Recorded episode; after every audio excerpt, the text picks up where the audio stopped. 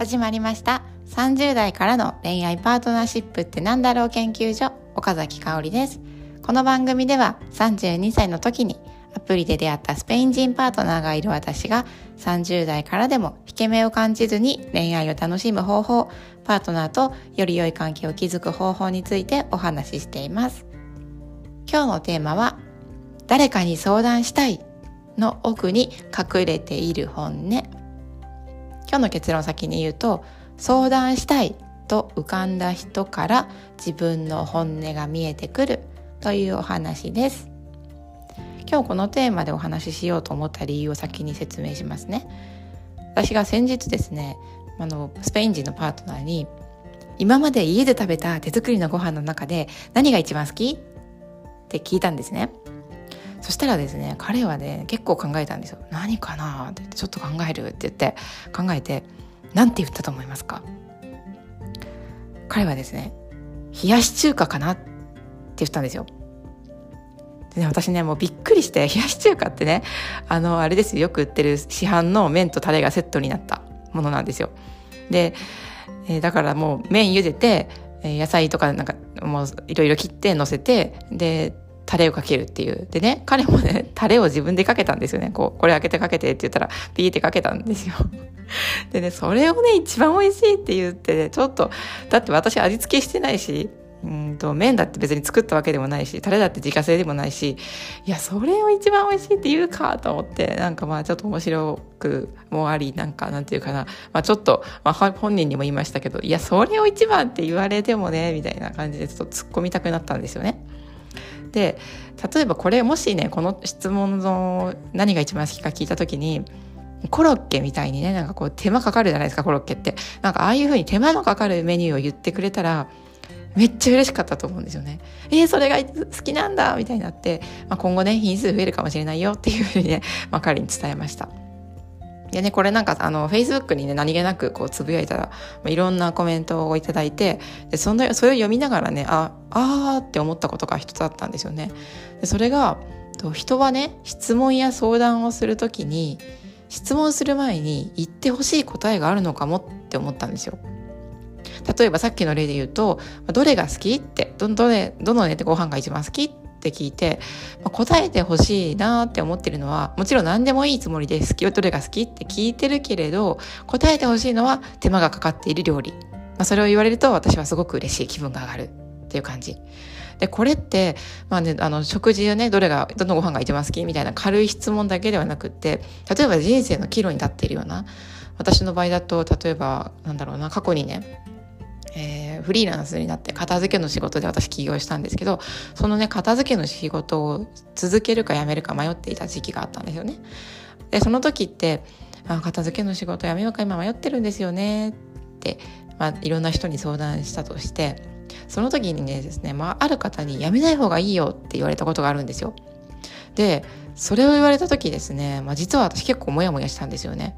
で、その相手、言ってくれた相手にモヤモヤしたしたわけではもちろんなくって、自分の気持ちにモヤモヤしたんですよね。え、この、で、その、その時どう思ったかっていうと、え、この人は、え、かおりちゃんやめた方がいいよって言って欲しかったんですよ。その人なら言ってくれるみたいな期待があったんですよね。なので私の中では無意識に「えやめた方がいいよもうやめてあの手放した方がいいよ」みたいに言ってくれる人を選んで相談していただろうなって思うんですよね。でこんなふこんな風にですね例えば今の会社を続けるか転職するか迷っていてとかパートナーとこのまま付き合うか別れて別の人を探すか迷っていてとかなんかいろんなこういう本当に今人生の大きな決断をする時って実は人は無意識にこっちを言ってくれるだろうなとか会社辞めた方がいいよ転職した方がいいよとか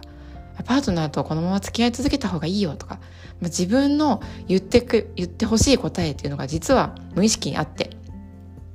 でもしもこう人の心理の中にね A か B か迷った時に自分が言ってほしい A っていうのを言ってくれるだろうなって思う人に相談している人の心理があるとしたら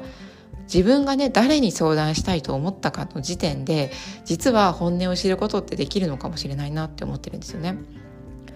例えばね友達私もいろんな友達がいますけど友達友達によってなんか話す内容ってちょっとずつ微妙に変わりませんか？私は結構ね恋愛パートナーシップの話をめっちゃメインでする友達もいれば仕事の話をこうめっちゃメインにする友達もいればなんか将来の話をよく本当にする友達もいれば、まあ、相手がね結構子育て中だったらその保育士の頃の話とか、まあ、その子供の成長とかね子供の話が多めになるし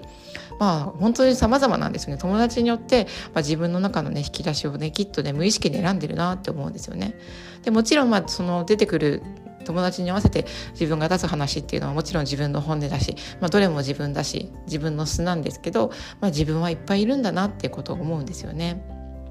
で相談したり質問したりする時って本当に迷っているのか。いやあの相談する時っていうのはもちろん迷っているつもりなんですね。自分は迷っているつもり。だから会社を続けるのか続けるべきか転職するべきかの前にでも実は本音としてうん転職するか続けるかの前にそもそもですねもうねやめたいっていう気持ちが眠っていたりとかパートナーと付き合うか別れるか以前にですねもっと愛してほしいっていう気持ちが眠ってたりとかなんか本音の本音というか根っこっていうのは何かきっと埋まってるのかもしれないなと思いました。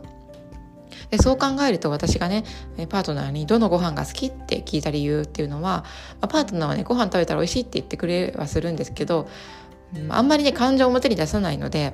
もっと言ってほしいなって私は思ってるんですよね。でもっと言ってほしいっていうのは時々言うんですけど、まあうん、それでも何て言うのかなパートナーの本当にどれが美味しいのかとかなんかそういう本の本音を知りたいなってすごく思っていますね。あとは彼にまあ何て言うのかな美味しいって言ってもらえることはやっぱり喜びだし、まあ、料理を通してね存在をね自分の存在を自分で肯定したい気持ちももしかしたらあるのかもしれないなーなんてなんかたわいもない本当に、うん、もう何て言うのかなたわいもない質問からいろいろね考えてみました。ということで今日は誰かに相談したいの奥に隠れている本音についてお話をしてみました。いかがだったでしょうか？私はですね保育士辞める時も片付けの仕事辞める時も実はですねあんまり相談してないんですよね人に相談してないんですよね。で表面上はね、まあ、今迷ってるんですよって話したことはあるんですけどもう自分の中で明確に辞めるっていうね決意があったんですよね。で保育士辞める時もね片付け辞める時もいろんな意見がありました。いや続けた方がいいよせっかく公務員になったんだからって保育士の時も言われたし片付けの仕事も「え本当に辞めちゃっていいの?」とか「好きなんじゃないの?」みたいに言われたこともあるんですよね。でもやっぱりね人はね何人に相談しようがどれだけ尊敬している方に相談しようが結局は自分で最後は自分で決めるしかないなって最後に乗り越えるのは自分の気持ちなんだなって自分には嘘がつけないなってなんか振り返ってみても思います。でもしその悩みとか相談が人間関係で悩んでいたら例えば家族とかあの、まあ、仕事関係の方とかお友達とか、まあ、本当いろんな人間関係自分の周りの人間関係悩んでいて、まあ、それをね第三者の方に相談したとしたらですねどれだけ相談したとしても最終的にはその相手と向き合うしかないのかなってこれも私自身の経験から思います。どれだけねどんなことをね第三者の方と話したとしてもやっぱり最後はね自分で行動するしかないし決断にたどり着くためにねコーチングのように自分の気持ちをこう第三者に話して聞いてもらって整理をしたりとか大大切大事にしたいことは何なんだろう何なんだろうっていうね根源をね探ったり気づいたりすることはとっても大事だなと思います。なんかつらつらとお話ししてきましたがなんか自分の本音って自分にとって一番近いと思っているのに実は一番遠いのかもしれないなってなんか話してて思いました。自分のことなのにね何だろうなんか常識とか世間の目とかいろんなことが気になって見えていな見えていなくなって見えなくなっていることって結構ありますよね。でもなんかそれも含めて人ってなんだろうななんか本音なのにわからないっていう感じあとなんか本音なのにわからないっていうことが、まあ、自分も含めて周りも含めて人って面白いなって思いますね。だからこそなんかこれからもね自分の感情とか本音と向き合いながら、うん、人にね今ここここで迷ってるんですって言いながらあでも実は私の中ではもう A, A, A か B かって言われたら A なんだなってなんかね気づきながらね、うん、そうやってやっぱいろんな人と関わりながらこれからも生きていきたいななんて思いました。何かの役に立てれば嬉しいです。じゃあまたね